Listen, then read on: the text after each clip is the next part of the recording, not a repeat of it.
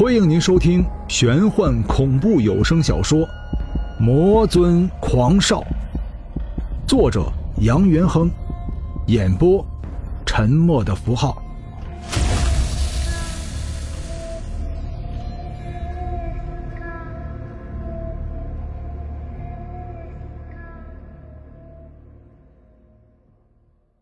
第二十八章。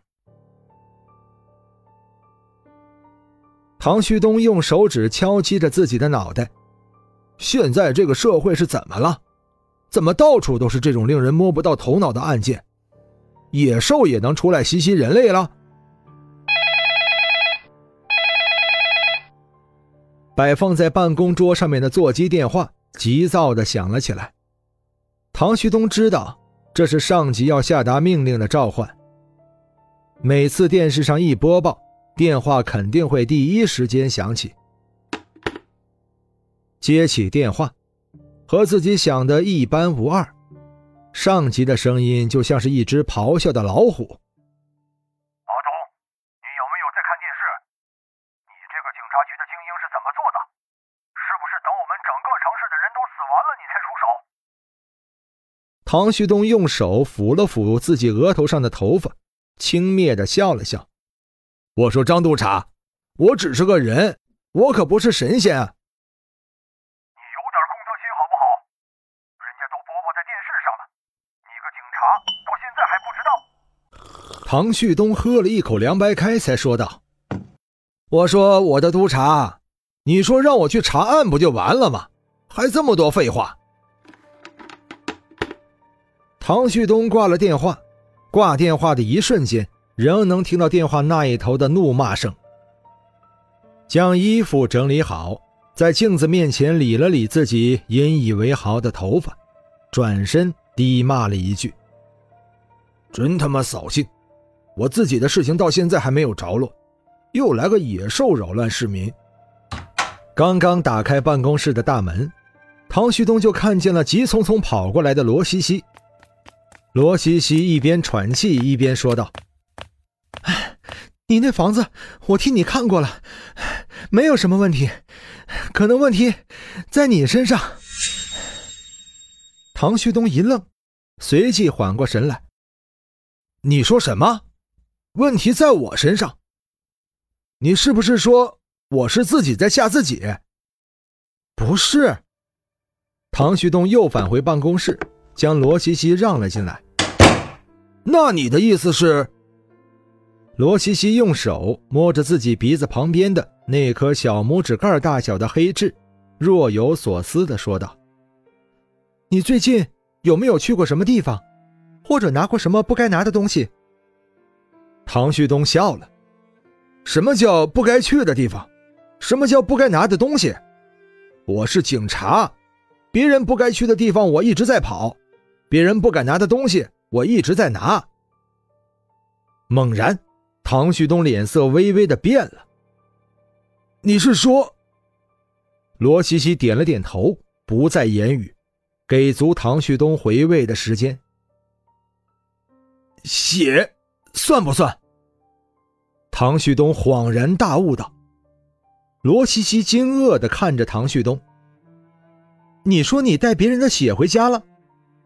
不是带别人的血回家，我是。尝了尝血的味道，罗西西在唐旭东的办公桌前坐了下来，打开了电视，双眼注视着电视，手指敲击着自己的额头。你有没有听说过一句话？凡是灵长的动物，都是以血为媒。你尝了他的血，那肯定是将他带回家了。可是奇怪的是，你家里根本就没有异常。你家除了你发生的这件灵异事件之外，还有谁去过？唐旭东像是想到了什么，你是说杨元亨？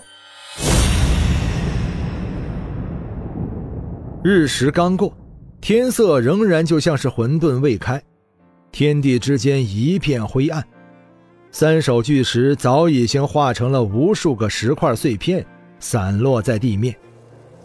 神案上枯黄色的符纸被微风一吹，犹如天女散花般在空中肆意飞扬。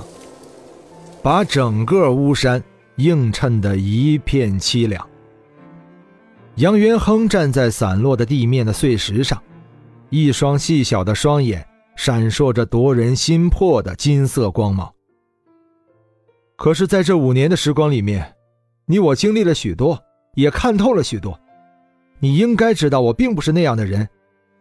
可是事实上，我偏偏就是那样的人。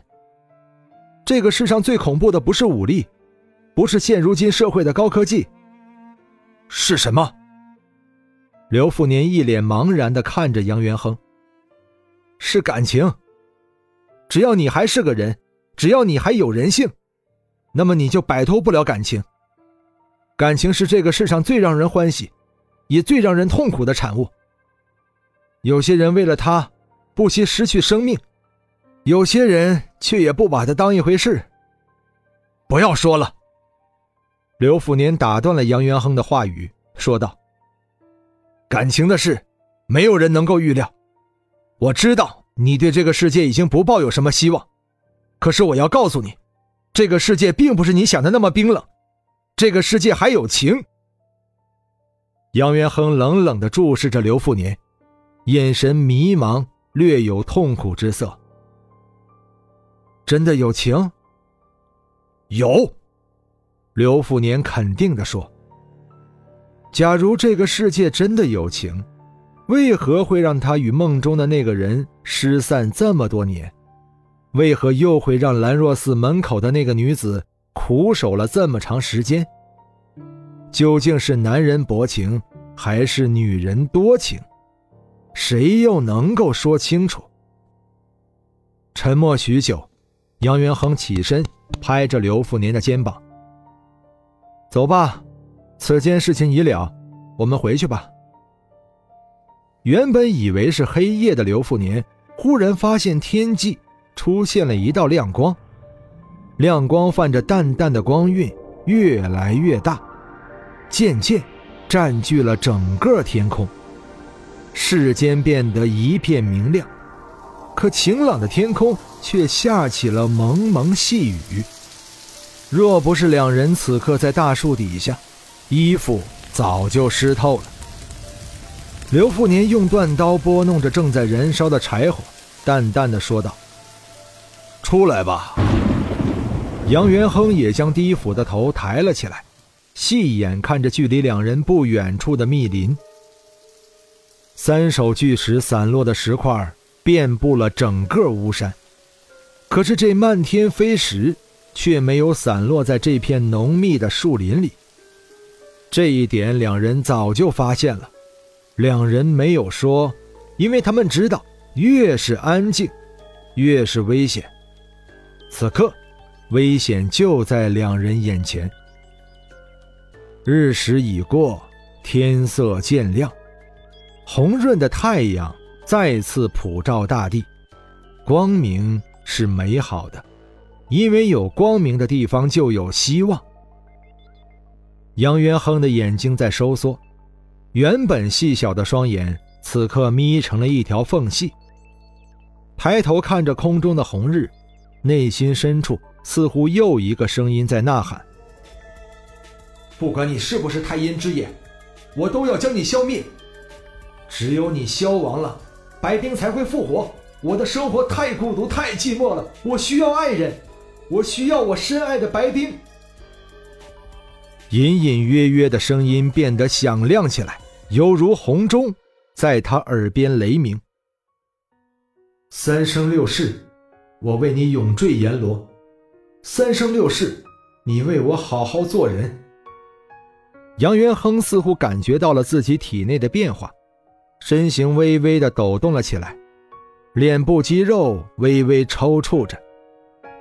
农林深处，密密麻麻的林木开始晃动了起来，一股让人闻之欲吐的血腥之气迎面扑来，大地开始震动了起来，散落在地面的碎石也微微的跳动起。元亨，这是。刘富年惊恐地叫了起来。杨元亨依旧不闻不问，那张棱角分明的脸，此刻变得有些狰狞。太阴之眼，我必将你诛杀！